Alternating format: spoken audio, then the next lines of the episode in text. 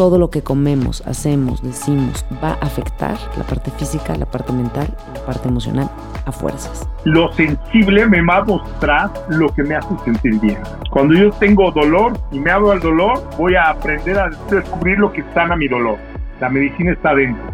Explorar la eroticidad del cuerpo físico sin poner barreras, ¿no? Y abrir una comunicación plena con mi pareja. Mira, tócame de esta manera. Si crees que algo externo a ti te va a dar esa felicidad, esa plenitud, estamos bien, bien equivocados, caray. Y este es el podcast de Karina Velasco. Descubre el mundo con otros ojos. Y ya tienen el futuro del sexo, porque el futuro es hoy. Y precisamente nuestra misión con este método Yorgasmic es empoderarte en tu sexualidad para que reconectes y redescubras el regalo del placer en su esencia más pura y salvaje y con ello contactes con tu espiritualidad para vivir en plenitud. El método Yorgasmic es una ventana, una nueva perspectiva que resignifica la sexualidad, que utiliza la conciencia erótica y orgásmica para abrir las puertas de la libertad, la energía y el poder personal.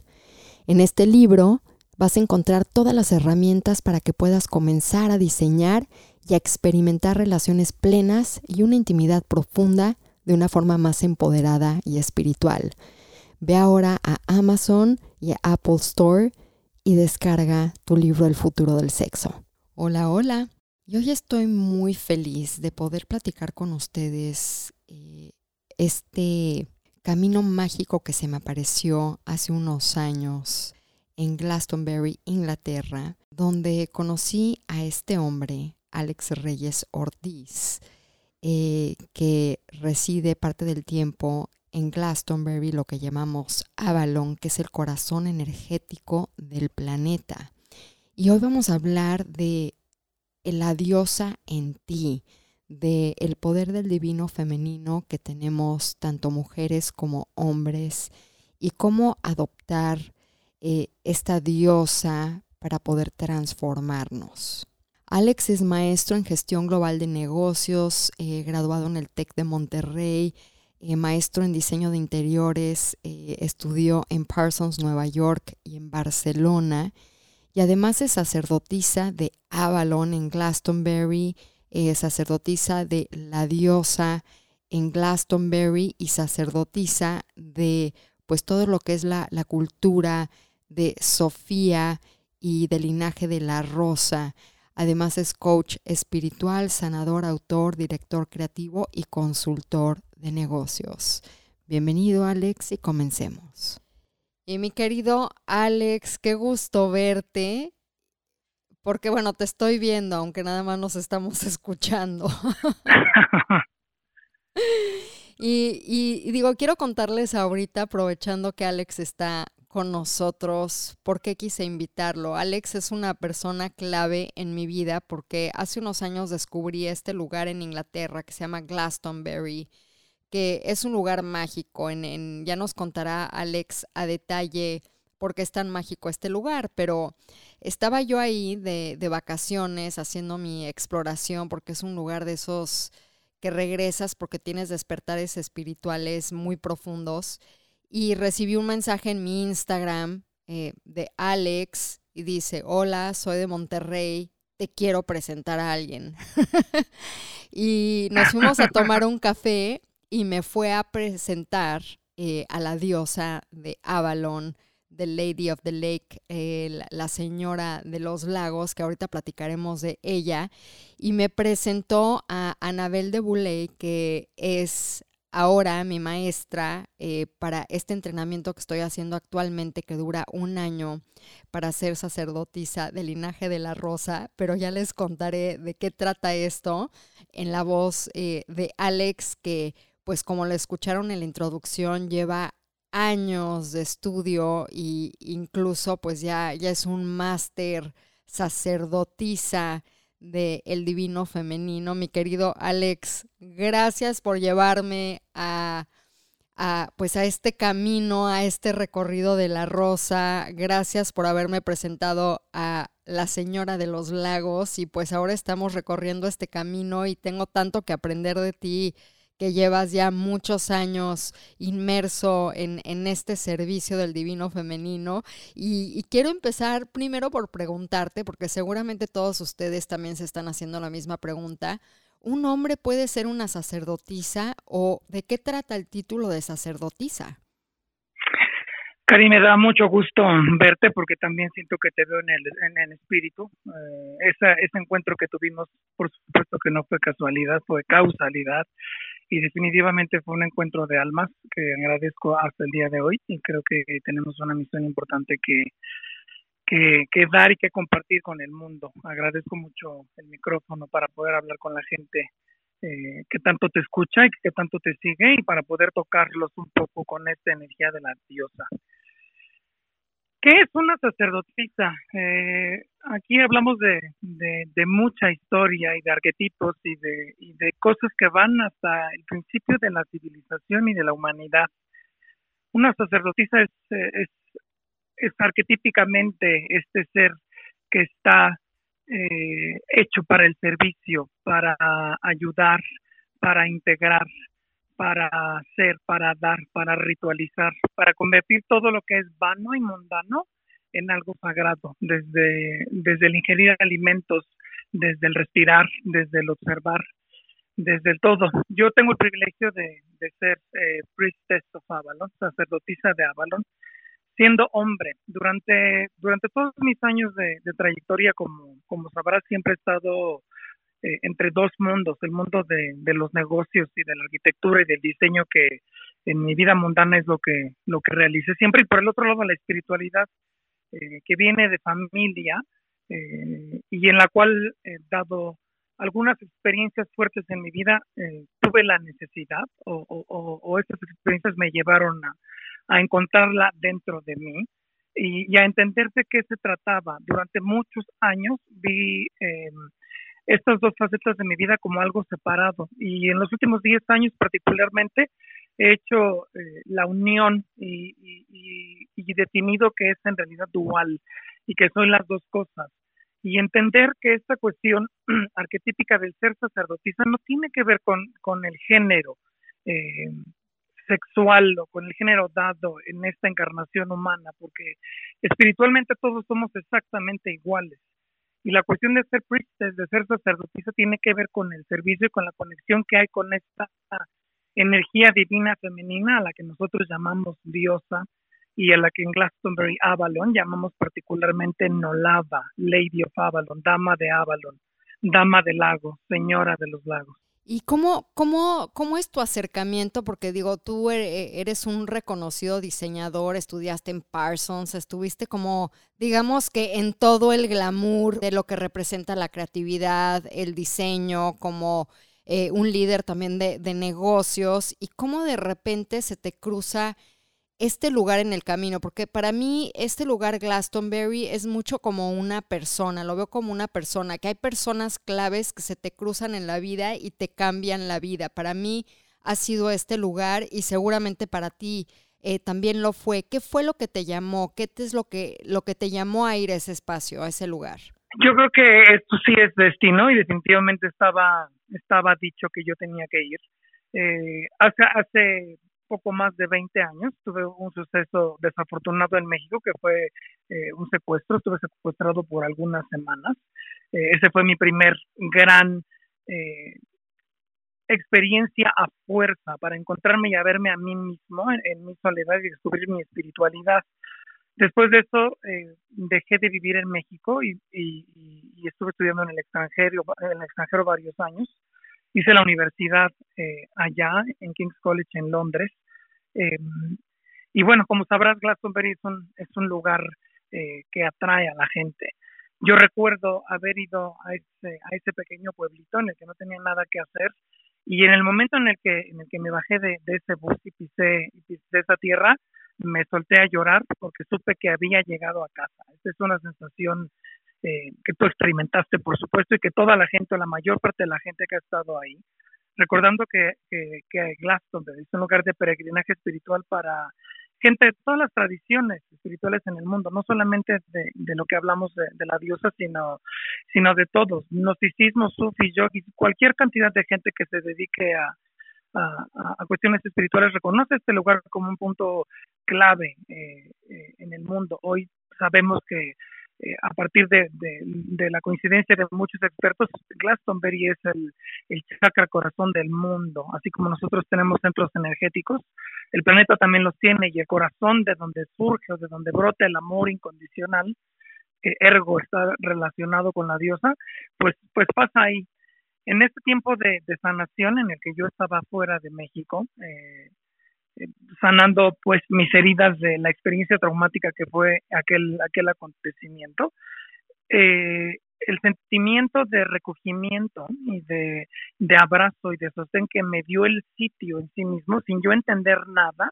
ese fue mi primer despertar. Y por supuesto que de ahí yo dije, tengo que saber qué es lo que pasa aquí, qué es lo que está sucediendo y así comencé a estudiar. Estar en Glastonbury te despierta muchas cosas. ¿A ti te despertó esta reevaluación en tu vida de querer decir, quiero dedicarme al servicio del divino femenino, de la diosa? Eh, platícanos un poco acerca de este aspecto que todos tenemos y en particular de Nolava, que es eh, eh, la Lady Avalon, la mujer de Avalon? No, una de las una de las premisas eh, fundamentales del camino espiritual que tenemos nosotros es eh, el hecho de que por definición la génesis de toda la existencia es femenina, es decir, la fuente de la que todo surge, en la que todo se gesta, creemos que esto se gesta en, un yoni cósmico gigante, eh, que es la fuente potencial de la existencia y la manifestación de todo, en la que todo existe en balance perfecto. Es decir, el, femenino y el, y el masculino sagrado no están separados, sino son parte de lo mismo. Las fuerzas magnéticas, eléctricas, eh, activas y pasivas eh, que existen en el mundo están en balance. Y una de las razones por las que surge esto es evidentemente después de siglos eh, en los que hemos vivido en, un patriarcado que tendría que ver con,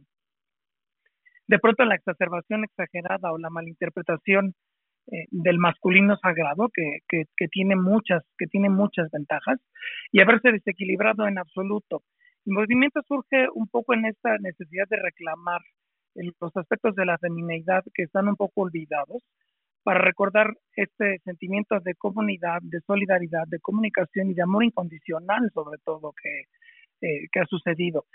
Avalon tiene, la, tiene esta particularidad de, ser el, el, el, chakra corazón del mundo. En, en los años 20 eh, se descubren las líneas ley y, y, y, como conocerás tú, eh, la topografía de, de esta parte de, del Somerset en Inglaterra, eh, resulta que antes era fondo oceánico. Eh, la isla que llamamos eh, era una isla real hace muchos años, antes de que los romanos invadieran y esto fuera drenado. se encuentran estas líneas ley y en la colina más alta de, de, Glastonbury, que es la colina de Thor, encontramos que dos de las líneas principales, que es la línea de San, de San Michael y la, línea de Mary, cruzan justamente por el medio de la colina de Thor. Importante saber que es un lugar energético eh, que era muy reconocido desde siempre, dado que la segunda abadía eh, más grande de Europa, eh, solo después de, la de, la de Westminster en, Londres, está en Glastonbury, cuando en Glastonbury no había absolutamente nada. Ya se reconocía el poder energético de este lugar.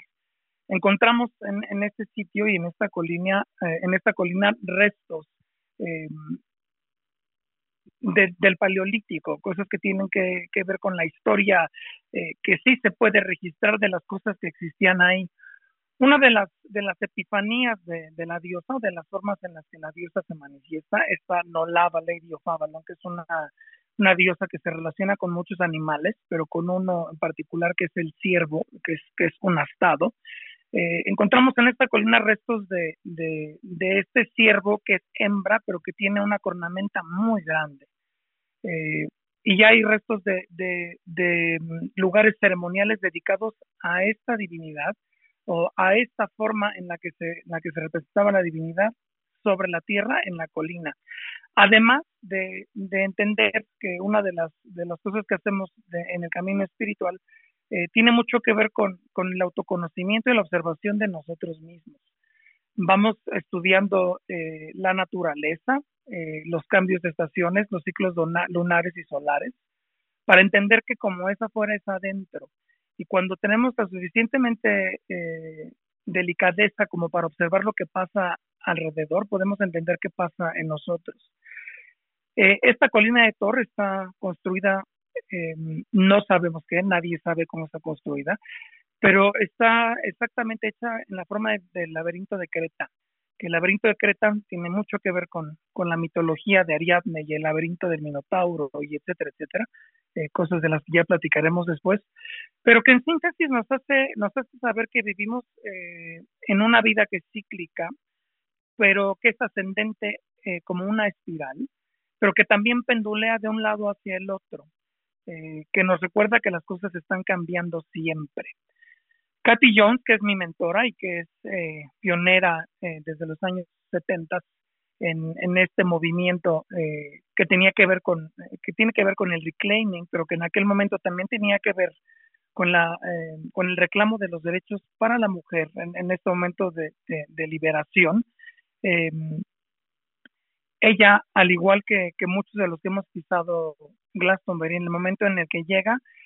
tiene la oportunidad de canalizar a la diosa de ese lugar, pensamos que cada lugar tiene un espíritu y, que el espíritu a veces es posible que hable a algunas personas. Y este espíritu que es Lady of Avalon, eh, que se manifiesta en Cathy Jones a través de, este nombre que es Nolava, eh,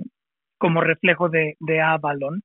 eh, viene del linaje de muchas diosas y de muchas encarnaciones que han habido a través de la historia en ese lugar. Y entonces ella reconoce que ese es el sitio de la emanación y en donde ella existe. Y a través de, lo que ella recibe en canalizaciones, eh, se crea una cosmogonía completa de cuál es el origen eh, del mundo como lo conocemos y como se conocía, por supuesto, en Europa. De repente, eh, vivir en, en otras latitudes no nos permite experimentar el clima como se experimenta en esos lugares. Pero a través de esta observación, las caras de la diosa o estas facetas del arquetipo que es bastante complejo se pueden ir descomponiendo en partes para poderlas ir entendiendo y entonces aplicarlas eh, en nuestra vida cotidiana. Porque lo más importante es esto, en este camino espiritual no es un camino que no sea aplicable. Eh, en lo que yo he trabajado y justo lo que me preguntabas hace rato, viniendo del mundo del diseño y de los negocios internacionales,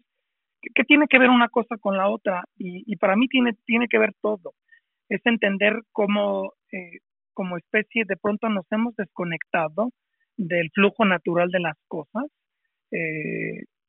y cómo debemos aprender simplemente a través de la observación a reconectarnos con, con cómo sucede en la normalidad, en el, en el arroyo que fluye de la vida que sí entienden las plantas, que sí entienden las piedras, que sí entienden los animales y que de repente no entendemos nosotros. Entonces, este trabajo que, hacemos a través de nuestra relación con la diosa, que en realidad no tiene que ver con una cosa fuera de nosotros, sino con el reclamar, por eso esta parte de reclaiming, em, este aspecto femenino eh, dentro de nosotros que nos conecta con la madre, con la fuente, eh, con, con la esencia, con el origen de todo,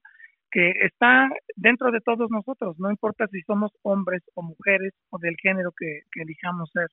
Claro, y digo, y algo, algo interesante, digo, regresando a la diosa, como yo creo que estamos, hemos hecho, hemos sido condicionados en este mundo para jugar ciertos roles y casarnos con nuestra personalidad, que de ahí viene pues este apego a nuestra identidad de que yo soy esta persona, yo hago esto. Y, y para mí como esta conexión con la diosa es reconocer que todos y todas tenemos estos diferentes aspectos que desconocemos de nosotras mismas porque hemos sido condicionadas a jugar un rol. ¿Cómo me acerca el entender además de a la madre de la creación, los diferentes aspectos de la diosa y cómo puedo empezar yo a reconocerlos en mi vida diaria, esa diosa en mí que es todo y todos. Es bien interesante lo que dices, porque mucho, eh, mucho de lo que hacemos nosotros tiene que ver con, lo que llamamos la práctica. La práctica, por supuesto, es esta meditación y oración que, realizamos en, con disciplina y con constancia para lograr esta, esta conexión. Y entonces uno de los, de los, principios, de los principios de la práctica tiene que ver con, con la diferenciación entre la esencia y la personalidad y entender justamente que la personalidad eh, muchas veces tiene que ver con condicionamiento, con aprendizajes y con cosas que creemos que somos que en realidad no somos. Eh, al poder observar eh, estas, estos diferentes yo que existen dentro de mí, eh, puedo desarrollar la capacidad de entender cuál es mi esencia y entonces quién es eh, quien verdaderamente soy yo. Cuando trabajamos con los aspectos de, la, de, de, esta diosa, eh, de, este, de este femenino sagrado, te decía que le, le, otorgamos varios, varios rostros. En otras tradiciones espirituales en las que se habla de, de la diosa le atribuyen solamente, solamente tres nosotros, eh, en, la tradición avaloniana y en, la formación que, yo imparto, eh, que comienza, que comenzará en breve,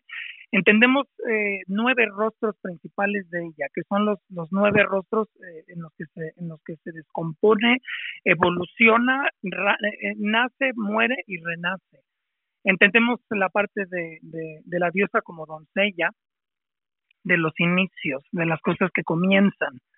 eh, de los principios, de la inocencia, eh, del aprender, de la ingenuidad,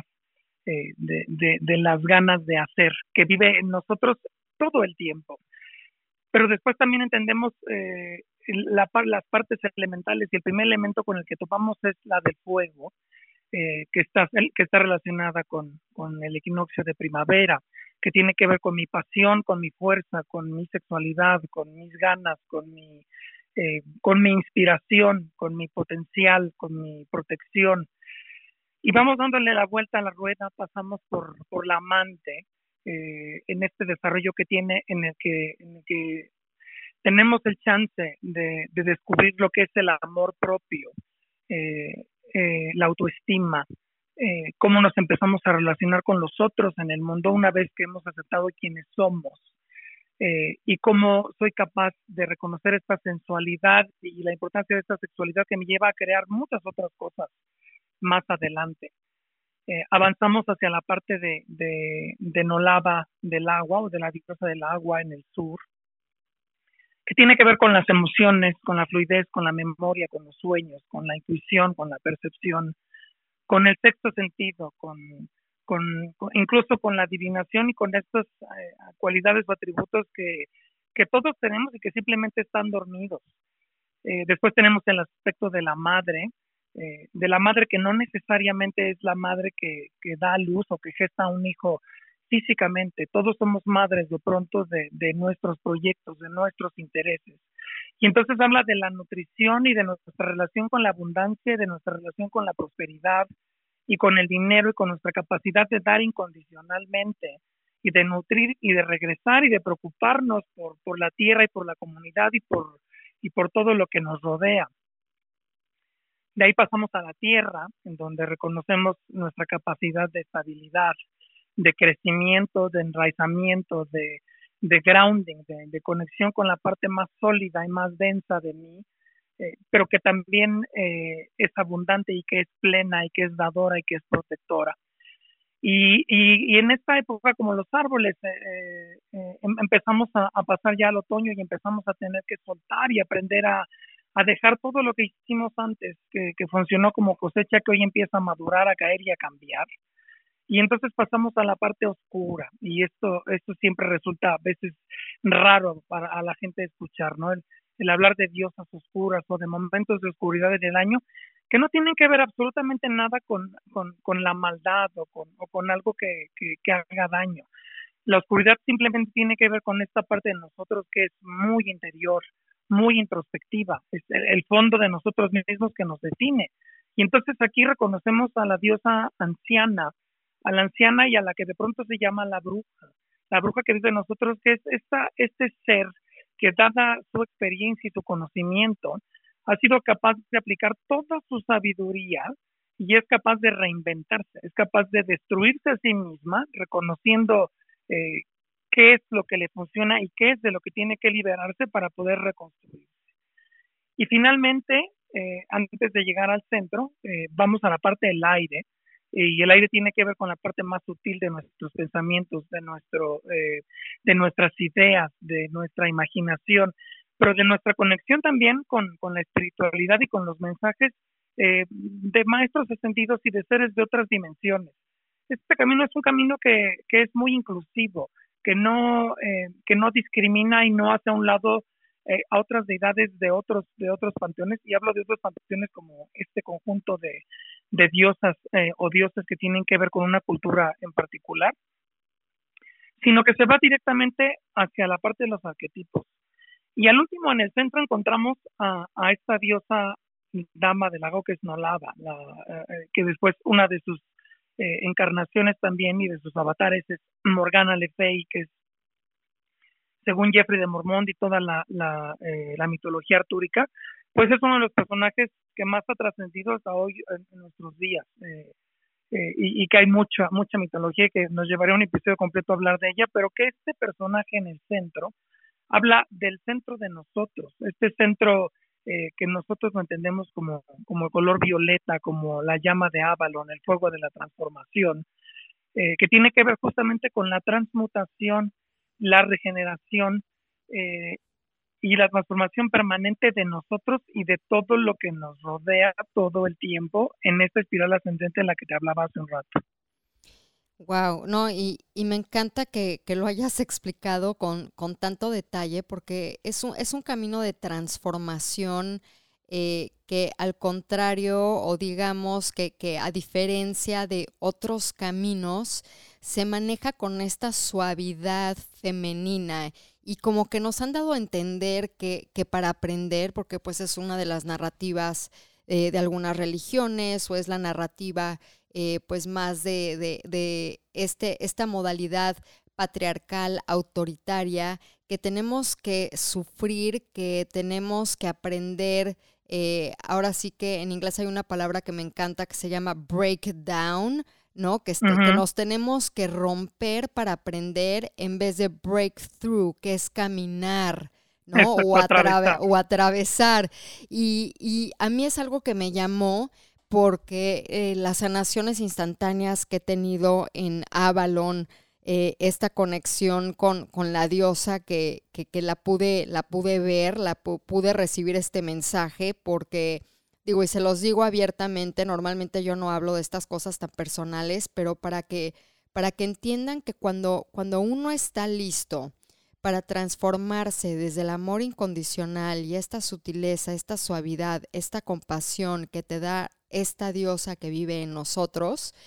eh, esa vez que conocí a Alex, lo que sucedió un día antes es yo estaba en una meditación y en esta meditación estaba yo sanando una relación personal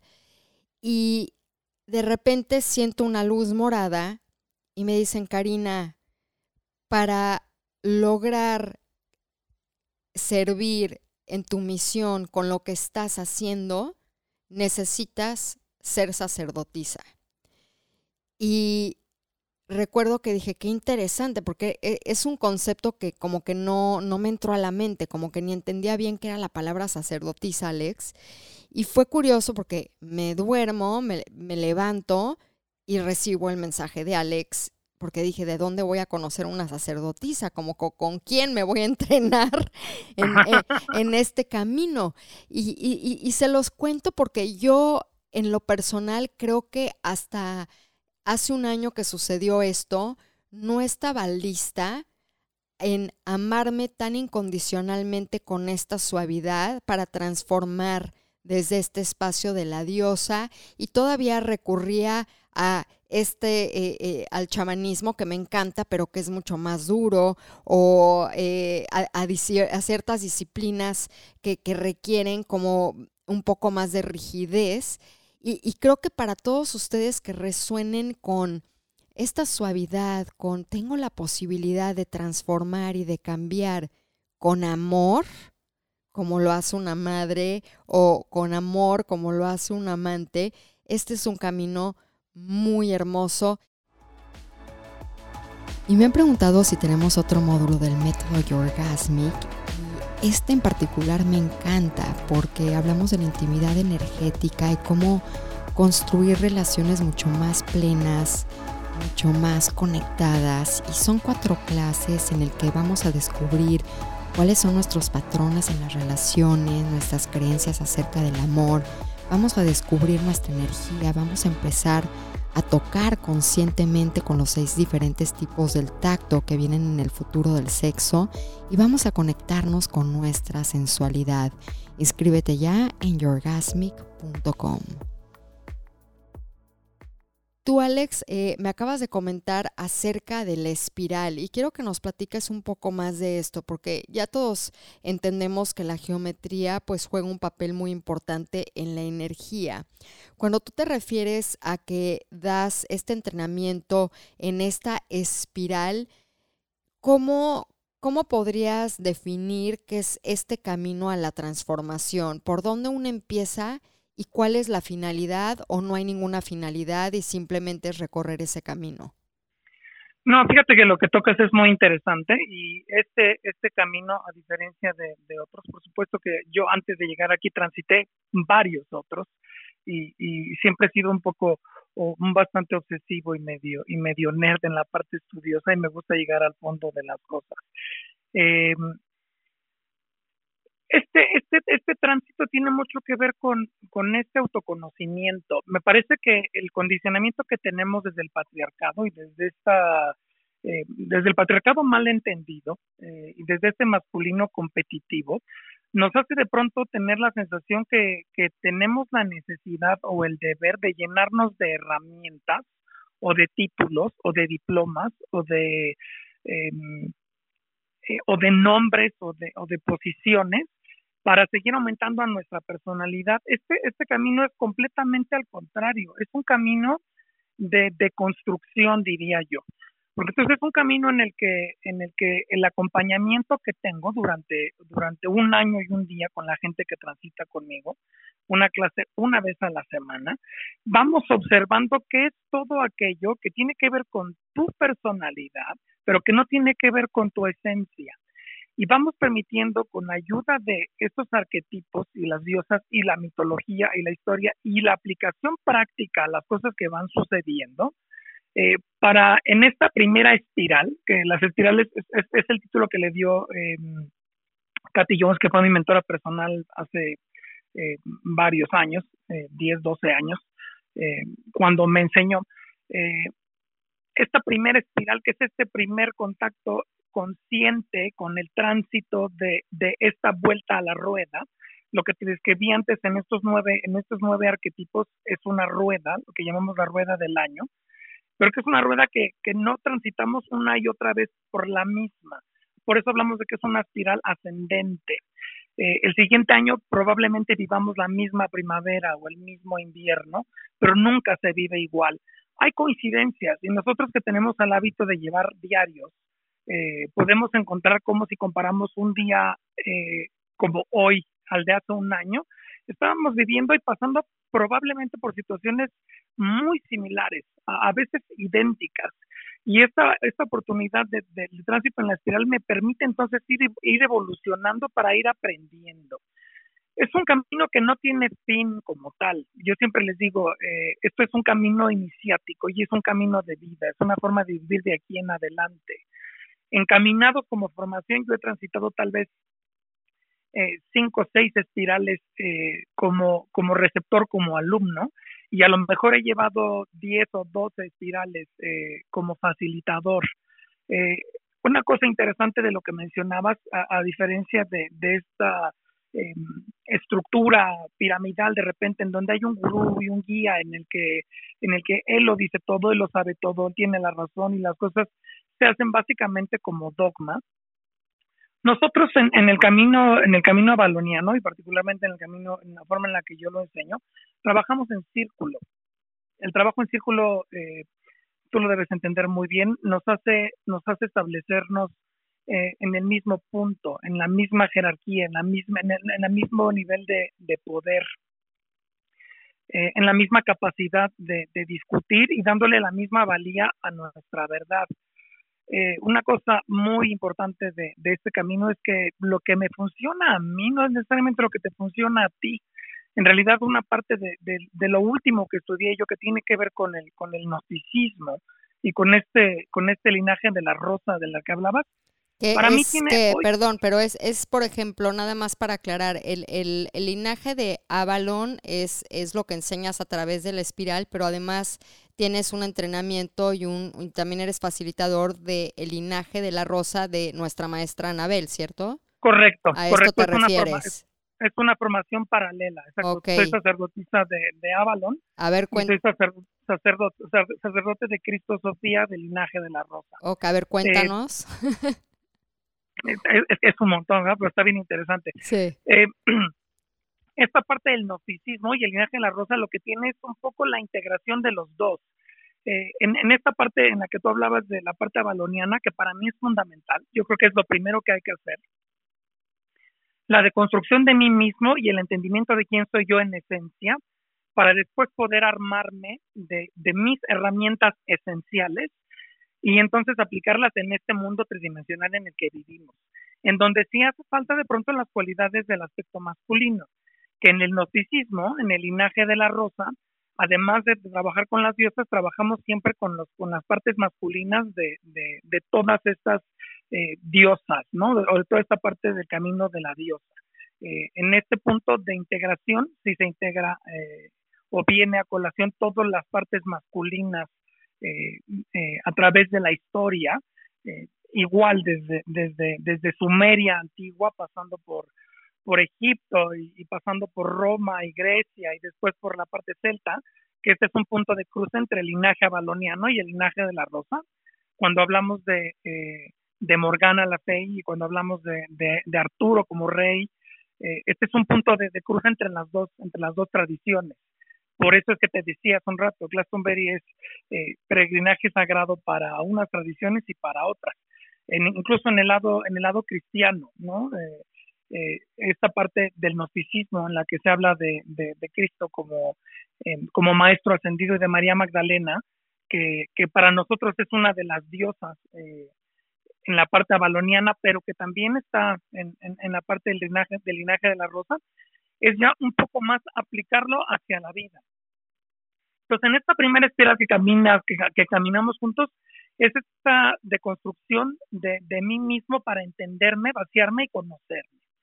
Y entonces ya después puedo seguir caminando para aplicar las otras, en donde por supuesto que resulta muy importante aplicar el masculino. Y es en donde yo te digo que yo terminé de hacer el, el, el clic entre, entre el mundo este, tan subjetivo de repente de la espiritualidad y este mundo de los negocios y tal. Incluso ahora eh, te platicaba que estoy terminando de escribir eh, mi libro que se llama The Spiritual Innerpreneur, que es un concepto al cual llegué, que habla exactamente de cómo, de, cómo las cosas eh, funcionan en el mundo con la misma naturaleza, pero las hemos polarizado. El condicionamiento nos ha hecho pensar que una cosa y la otra están peleadas. Y creo que te comenté esta experiencia. Tuve la oportunidad de terminar un MBA global el año pasado, en junio del año pasado, justo. Y, tuve la fortuna de ser eh, seleccionado para dar el discurso de cierre eh, de la de, la maestría, una maestría en la que ejecutivos ejecutivos de, primer nivel de todo el mundo. Pero cuando yo observé eh, el salón, lo que noté fue una cosa que a mí, que para mí fue un gran shock, y es que el 95% de la gente que habíamos en ese salón de 500 personas era, éramos hombres y solamente 5% eran mujeres. Y después el año pasado en la Goddess Conference, que se organiza en Glastonbury, que es, eh, nuestra reunión anual eh, que también fundó Kathy Jones, fui invitado a dar un, talk también entre 500 personas y me pasó justo lo contrario. Estando en, estando en el estrado me doy cuenta que el 95% de las 500 personas que había en el auditorio eran mujeres y solo el 5% éramos hombres. Entonces, eh, ahí es donde, donde, donde me sonó la campanita y yo dije, aquí hay algo que tenemos que hacer para juntar los dos mundos. Porque si podemos, si podemos unir lo mejor de, la, de los dos aspectos que reciben en cada uno de nosotros, porque la misma capacidad eh, tiene una mujer eh, de, de, estar en una empresa como CEO, como un hombre de ser suma sacerdotisa de una tradición espiritual. Eh, somos iguales, somos idénticos, somos parte de la naturaleza. Claro, es que es que yo creo que se ha peleado como como vivimos en este mundo binario donde todo es blanco y negro, donde los opuestos ha sido parte de, de, de, nuestra educación, como que lo mencionaste tú, es, es, es muy fácil eh, pelear conceptos, pelear ideologías, pelear es o soy muy espiritual o soy totalmente terrenal, o soy sexual o soy espiritual y, constantemente queremos trascender o queremos eh, tapar aspectos de nosotros y, lo, que nos invitan este tipo de linajes cuando te adentras a una práctica porque como lo has mencionado, tú en la formación que haces es un año, porque necesita seguimiento, necesita eh, una constante práctica, porque estamos básicamente derrumbando esta dualidad, este mundo que conocemos para poder integrarnos y vivir en plenitud. Yo creo que no hay forma de vivir en plenitud si no digo, soy muy espiritual, pero además soy una chingona y tengo mi empresa y soy mamá y soy esposa o, como hombre dices, oye, pues también soy un CEO, un empresario, pero voy a mis retiros en Avalon y medito diario y estoy trabajando en mí mismo y puedo ser un hombre eh, que, es un líder, pero un líder compasivo, un líder amoroso. Y, y yo creo que este es, este es el tiempo eh, para hacer nuestro trabajo, Alex. Sí, totalmente, Cari. Fíjate que los últimos años en los que estuve muy absorto en la parte de los negocios, eh, encontrarse y toparse con lo despiadado de pronto que es el mundo y lo poco sensible y empático que es ante las necesidades relevantes del ser humano, es una cosa que me dejó frío. Es, es, una labor que yo disfrutaba mucho, pero en la que me encontraba con muchas cosas en las que yo no estaba de acuerdo. Y por el otro lado, viendo el lado espiritual, a mí me resultaba también eh, muy llamativo el, darme cuenta que a veces mucha gente que está dedicada a la parte espiritual de pronto tiene esas carencias económicas o esas carencias eh, de formación práctica y de acción eh, en, en, el mundo tridimensional, ¿no? A esto que yo llamo la Matrix, aquí en donde estamos, porque, porque hay esta, eh, esta resistencia a integrar las dos cosas. yo creo que yo creo que es importante entender nuestra esencia para saber entonces y reconocer cuál es nuestro propósito. Y, en este punto yo creo que eh, esto que estamos pasando ahora con la pandemia y esto que, que venimos algunos desde hace varios años trabajando, entender que la forma en la que estábamos viviendo no era la adecuada, no era la correcta y no era sostenible, que es, que es un concepto que, que, viene muy importante desde hace eh, algún tiempo. Yo trabajé en moda muchos años, fui director creativo para Pronovias en España, para Latinoamérica en los últimos años y, a mí me preocupaba mucho esta parte de incluso de la moda sostenible, ¿no? De cómo no contaminamos, cómo no le damos en la torre al planeta, cómo ayudamos a que las cosas sean mejores. Y de repente que estos conceptos en estas altas esferas de negocios en las que se habla solo de dinero y de números no tengan relevancia, eh, para mí fue algo muy importante. El, el, entender que cuando encuentras, cuando encuentras tu propósito, este propósito normalmente está alineado con el servicio, con el hecho de que hagas lo que hagas desde este mundo madre, que es, este concepto que, que, también viene de Cathy Jones, el Mother World, en el que el mundo es abundante y hay regeneración siempre y hay suficiente para todos, eh, esta capacidad tenemos nosotros de hacer, de construir y de compartir, siempre que sea sostenible y sustentable para mí, para la comunidad porque solamente así es cuando, cuando encuentro esta realización. La realización no viene por, por los millones de dólares o por la cantidad de títulos o por el reconocimiento o por la fama o por, o por ninguna de las anteriores, viene simplemente desde, desde el estar perfectamente consciente desde la práctica esta que, que hacemos todos los días, eh, de estar alineado y de entender cómo cambio todos los días, cómo todo es impermanente, cómo todo se está moviendo siempre y cómo me debo ir adecuando para entender entonces que, que mi propósito de vida está alineado con mi esencia. Cuando yo siento que estoy sirviendo y estoy seguro que lo que estoy haciendo eh, trasciende ah, y genera bienestar para los demás, entonces es cuando vivo en plenitud. Yo creo que ahí es, es, es, es, como que sacar este concepto de que tengo un propósito personal por un propósito transpersonal o, o en vez de un propósito dependiente nada más de mi felicidad, de mi abundancia, es como una cuestión de interdependencia donde a través de mi servicio, eh, como dices tú, la, la comunidad puede prosperar, que es lo que, pues, si, si te vas a, a la historia, eso es lo que hacían las tribus. Entre todas las mujeres cocinaban y se dedicaban a administrar el alimento. Los hombres iban a cazar juntos, trabajaban en equipo. Y, yo creo que también el capitalismo nos ha llevado un poco a este sentido de individualismo. Las redes sociales, de cierta forma, también como que seguimos en este, en este concepto de, de la comparación, de la competencia, de yo, yo, yo, quiero para mí, quiero para mí, quiero para mí y, entiendo que estamos en este, en este momento de sobrevivir, pero podemos eh, sobrevivir juntos si nos apoyamos. Es mucho más factible que trabajar en comunidad tenga eh, un resultado próspero a que si seguimos en este constante individualismo. Fíjate que tenemos un concepto muy interesante, una de las primeras diosas eh, del panteón sumerio, que es de los más antiguos que como civilización humana conocemos, la diosa Melisae, que es una diosa abeja, eh, que está relacionada con Sirio también y que entonces tiene que ver por el otro lado con el linaje de la rosa. Y las abejas han sido adoradas eh, desde toda la vida eh, por muchas tradiciones espirituales, por la forma en la que se comportan. Y es que se comportan como, como panal, eh, de hecho, el título eh, o, el, grado que recibes después de transitar la primera espiral, en la formación que doy yo, es el de Melisa. Eres Melisa del Panal. Eh, desde el reconocimiento de tus cualidades particulares, como, en los, como los panales funcionan, cada quien hace lo que tiene que hacer para el bienestar del panal, del panal del que todos viven y al que todos sirven, pero del que, del que hay abundancia para todos. Entonces, esta, esta, esta, este concepto de colmena eh, en, la que, en la que nos formamos nosotros en este círculo en el que somos colmena, en el que somos panal, en el que somos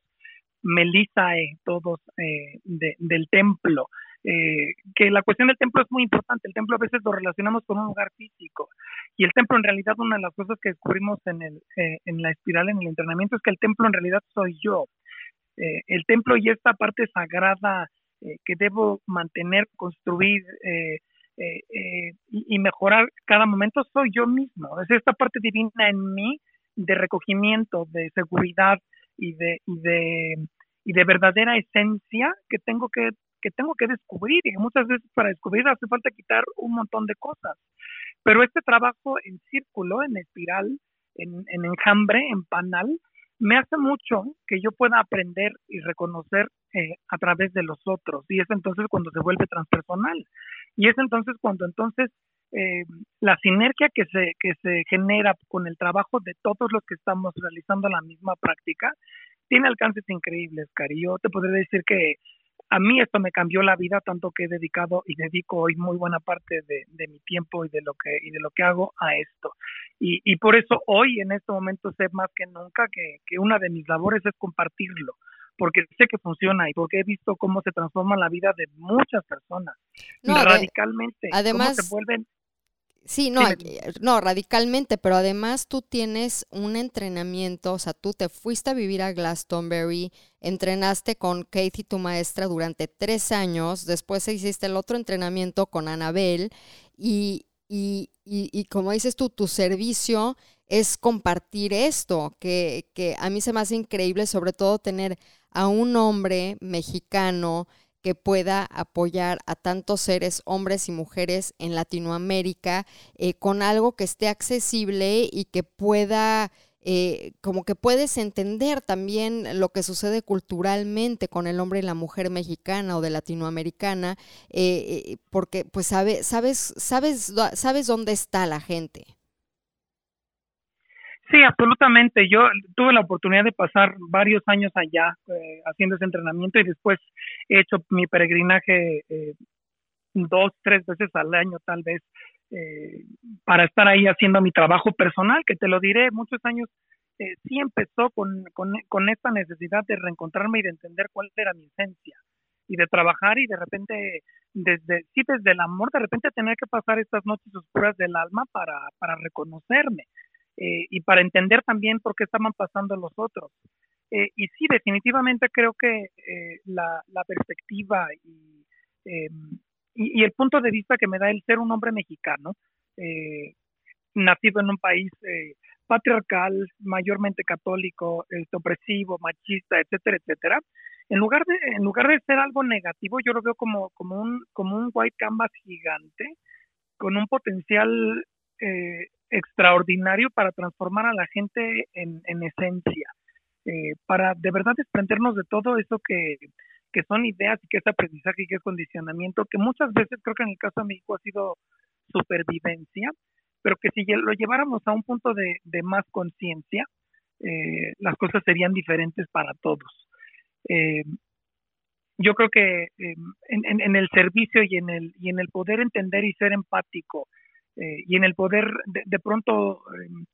no solo traducir de un idioma a otro, sino traducir en el idioma en el que cada persona habla a través de la, de la empatía y entender cómo es que cada persona percibe su situación y acompañarlos en el proceso de autosanación y de autoconocimiento. Eh, de manera personal es increíble, o sea, no te podría expresar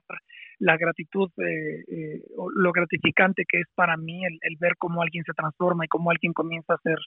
mucho más pleno. y este entrenamiento, Alex, que, que tú estás dando en nuestro país en línea, eh, no es para alguien eh, que quiere solo ser sacerdotista, sino puede tomarlo cualquier persona que quiera tener un apoyo, una facilitación que acelere esta experiencia, que, que, apoye en la transformación a través del camino de la diosa, ¿cierto? Totalmente, Cari. Fíjate que eh, yo creo que en, ese punto uno de, uno de mis primeros de mis primeros aprendizajes cuando entré en el mundo espiritual fue la druidería.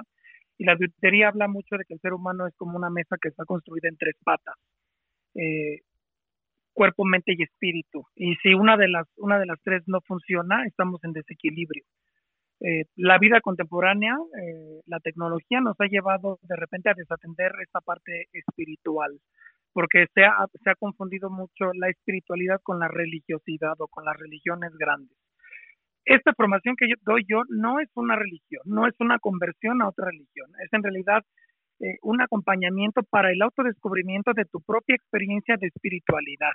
Evidentemente hay la posibilidad de si tú entiendes o sientes que este es tu llamado y este es tu camino, de seguir adelante y entonces convertirte en algún punto en una sacerdotisa, eh, sabiendo que el compromiso después es servir, servir de la manera que sea porque eh, no solamente se sirve a través de, del aprendizaje que eh, en mi caso, por ejemplo, cuando hice mis votos en aquellos años en los que yo me inicié, eh, yo decía, bueno, ¿de qué manera puedo yo servir? Una de las, de las cosas que se me han dado a mí, pues es la elocuencia y la facilidad que tengo para enseñar. Pero tengo hermanas sacerdotisas que, que son grandes artistas y que lo que ofrecen es danza sagrada o que ofrecen eh, arte y hacen pintura o hacen escultura o hacen research antropológico, social o son activistas. ¿Me entiendes? Hay muchas maneras de servir y de ser sacerdotisa. Es, esta parte arquetípica no tiene que ver con la sacerdotisa que vemos en el templo, devota a, a actividades únicas de la religiosidad sino a, la adaptación a la vida contemporánea de cómo sirvo yo con, con, mi, eh, con mis talentos, con mis habilidades, con mis dones a mi comunidad y cómo es que lo hago, cómo me pongo yo a servicio de la divinidad, que soy yo mismo, pero entonces reconozco la divinidad en nosotros para que como, como panal, como enjambre, como colmena, como sociedad, entonces podamos evolucionar juntos. Y yo creo que en momentos como este, en el que estamos pasando, en el que nos hemos visto forzados a estar encerrados y entonces a ver hacia adentro de nosotros mismos, muchos, muchos han descubierto que esta parte de, de espiritualidad no está muy presente. Esta es una muy buena alternativa, es un muy buen primer acercamiento para, para descubrir tu espiritualidad y que después evoluciones hacia donde quieras llevarlo, porque como te decía, esto no está peleado con, con otras prácticas como, como, como la yoga o como el reiki o como el tai chi o como muchas otras que son herramientas que adquirimos, que es lo que te decía hace un rato. Sí, que es, muy, este, es muy diferente la herramienta. Este es un camino para descubrir tu espiritualidad y utilizar esta modalidad de las diosas como un espacio de autoconocimiento y de transformación y la otra son las herramientas que aprendemos para que esa diosa tome acción de acuerdo a su propósito en el mundo, ¿cierto? Exactamente, exactamente. Ahí entre las cosas que, que, yo sé hacer, bueno, soy, soy sanador, eh, hago sanación con, con cristal, activación con cristales, con cuarzos, eh, soy tarotista y, runista y, y, muchas otras cosas que son herramientas. Pero cuando pones las herramientas al servicio del propósito que es, que es dado por, por tu autoconocimiento en esencia, eh, las herramientas comienzan a funcionar. Y entonces es cuando la llamada magia comienza a suceder. Eh, la llamada, la llamada magia. Exacto cuando todo está alineado. Pero yo quiero cerrar con la magia, pero antes nada más quiero eh, comentarte algo eh, acerca del título de sacerdotisa. Yo creo que como cualquier título eh, que uno llega a obtener en la vida por su trabajo, su esfuerzo, su dedicación, su devoción, su constancia, el, nombrarte sacerdotisa es algo que se gana a, a esta dedicación. Y, y me gustaría eh, honrarte porque pues tú tener varios títulos de sacerdotisa simplemente me quieren decir que tienes esta experiencia y que has caminado, que has transitado por todos estos procesos y que por eso tienes esta habilidad de poder apoyar a transformar a otros. Así que te quiero felicitar por eso, Alex. Y, y antes, para cerrar, nada más quiero hablar de la magia, porque cuando yo estuve en Glastonbury, cuando tuve este encuentro con la diosa que me mandó a Alex para que me llevara con Anabel y hacer este, este training de sacerdotisa de, de linaje de la rosa, ¿qué es la magia?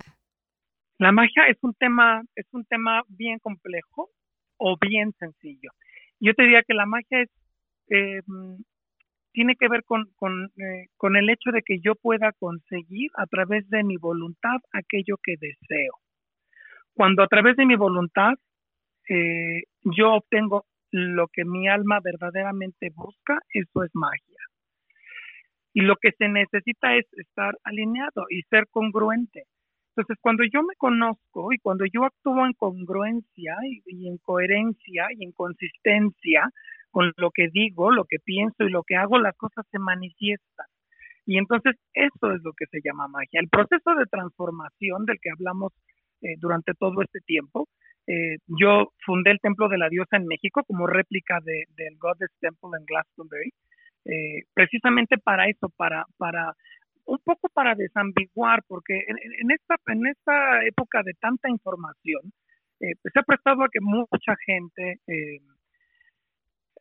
por tomar o por leer algún libro, entonces de cursos de magia, ¿no? Y hablen de, de, aprende a hacer hechizos y aprende a hacer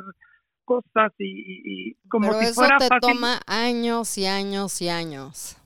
Son muchos años y no tiene que ver con con con, eh, con una con una receta o con una palabra. Sí a lo mejor sí tiene, está, está resumido o sintetizado en una palabra, pero detrás de esa palabra hay años de práctica. Sí, como dices tú, la palabra o, eh, o el ritual es la herramienta, pero no la esencia de la magia. Totalmente, y sin esencia, y la esencia viene de ti, de la diosa en ti, de tu templo interior, la magia no es posible porque piensa, y, invito a todas las personas que nos escuchen que piensan cuándo son esos, esos momentos que reconoces como mágicos eh, en tu vida que han sucedido y es cuando todo está alineado, cuando lo que pienso, lo que siento, lo que digo y lo que sucede va en una línea. Va en una línea. Es, consistente y es congruente y entonces ese momento, ese aha moment que llaman en, en el mundo de los negocios, ese es el momento de la magia. Es el momento en el que todos los engranajes encajan perfectamente y la maquinaria empieza, empieza a caminar. Pero eso solo depende de mí. Entonces, el único capaz de hacer magia para mí en mi vida soy yo mismo. Y la única manera de hacer, de hacer magia es que yo me conozco a mí mismo, no en personalidad, en esencia. Sí, es la, es la única forma. Pero bueno, te voy a querer volver a invitar, Alex, para hablar de magia y hablar de muchos temas mucho más interesantes que platicar contigo, porque eh, eh, tienes mucha sabiduría de un linaje, de una experiencia de transformación que es poco común y aún muy desconocida en, en estos lados eh, de, de, del continente pero mi Alex, antes de despedirnos, ¿dónde te podemos conectar? ¿Dónde podemos crear y ser parte de esta comunidad del Templo de la Diosa en México? Y también cuéntame un poco de tus cursos, dónde te conectamos, eh, toda la información para que puedan ya estar en contacto contigo. Mira, redes sociales de, del Templo de la Diosa en México es arroba Templo de la Diosa en México en Instagram y en Facebook. Ahí eh, pueden encontrar información sobre la espiral que comienza este, eh, este julio. Entonces, todavía durante el mes de julio la gente que quiera puede integrarse. Y si, por eh, ejemplo, porque este podcast es un poquitito después de julio, ¿te puedes incorporar aunque haya empezado en julio? Sí, sí, lo que doy, lo que doy los primeros, los primeros meses, las primeras clases es, es una, una homogeneización del grupo. Okay. Eh, la espiral en realidad se comienza a caminar en septiembre. Entonces tenemos todavía un par de meses para... Ah, perfecto. Entonces les da tiempo perfecto a todos ustedes que quieran eh, eh, estar en esta espiral, en esta experiencia de facilitación con Alex. Este es el Templo de la Diosa en México. Próximamente tengo un curso también que se llama Mastery of Money, que tiene mucho que ver con eh, con esta abundancia y cómo, y cómo manejamos la parte de, del dinero y de, y de la prosperidad de nuestras vidas, que es un curso más corto que empiezo a dar en el mes de septiembre. Eh, mi libro también, eh, Spiritual Entrepreneur, eh, publica, se publica a finales de agosto, principios de septiembre, y eso está en alexreyesortiz.com, que es mi website personal. Y ahí mismo me pueden, me pueden conectar eh, para, eh, doy asesorías y consultoría para empresas, eh, para transformación y, formación de ejecutivos en el mundo de los negocios. Y de repente a empresas de índole espiritual que no tienen formación estructural en los negocios, también lo hago. O sea, doy la asesoría para ambos lados. además, en la parte en la parte personal como sacerdotisa eh, ofrezco los rituales de, paso o sea hand fastings que son las, las bodas eh, en nuestra tradición espiritual baby namings que son los equivalentes a los bautizos eh, passing overs que son los los funerales etcétera etcétera que eso también me pueden buscar en, en Alex Reyes Ortiz para para encontrar esos servicios Increíble, Alex, fue un gusto. Muchas gracias por compartir y qué gusto para mí compartirte con el mundo. Cari, muchas gracias por invitarme y por darme espacio para, para tocar algunos corazones. Ojalá que mucha gente escuche el llamado y, y se dejen guiar por, por esto que es un camino de vida maravilloso. Perfecto. A todos ustedes, hasta la próxima.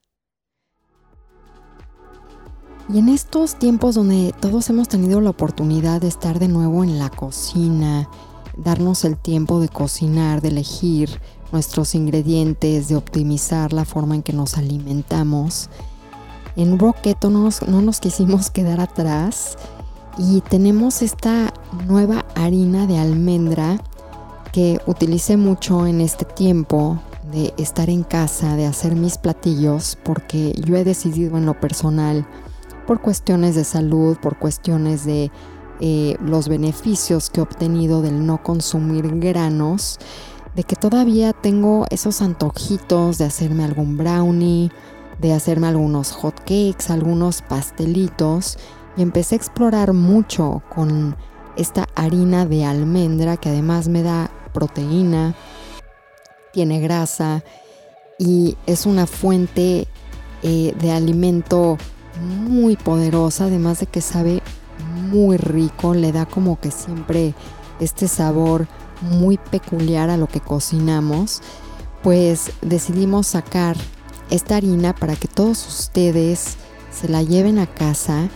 y procuren hacer todas estas deliciosas cosas con esta harina. Incluso el otro día empanicé un pollo en harina de almendra y supo bastante bien, le puse un poco de coco, y después hice como una mermeladita de mango, eh, un chutney para darle un poquitito de sabor y fue una experiencia diferente. Y a mí lo que me encanta de esta harina de almendra es que tenemos esta oportunidad de explorar con ella, de descubrir y pues de ingeniar nuestra creatividad en la cocina y para obtener todos los beneficios de tener una dieta baja en granos y más orientada a la dieta keto. Visiten roqueto.mx.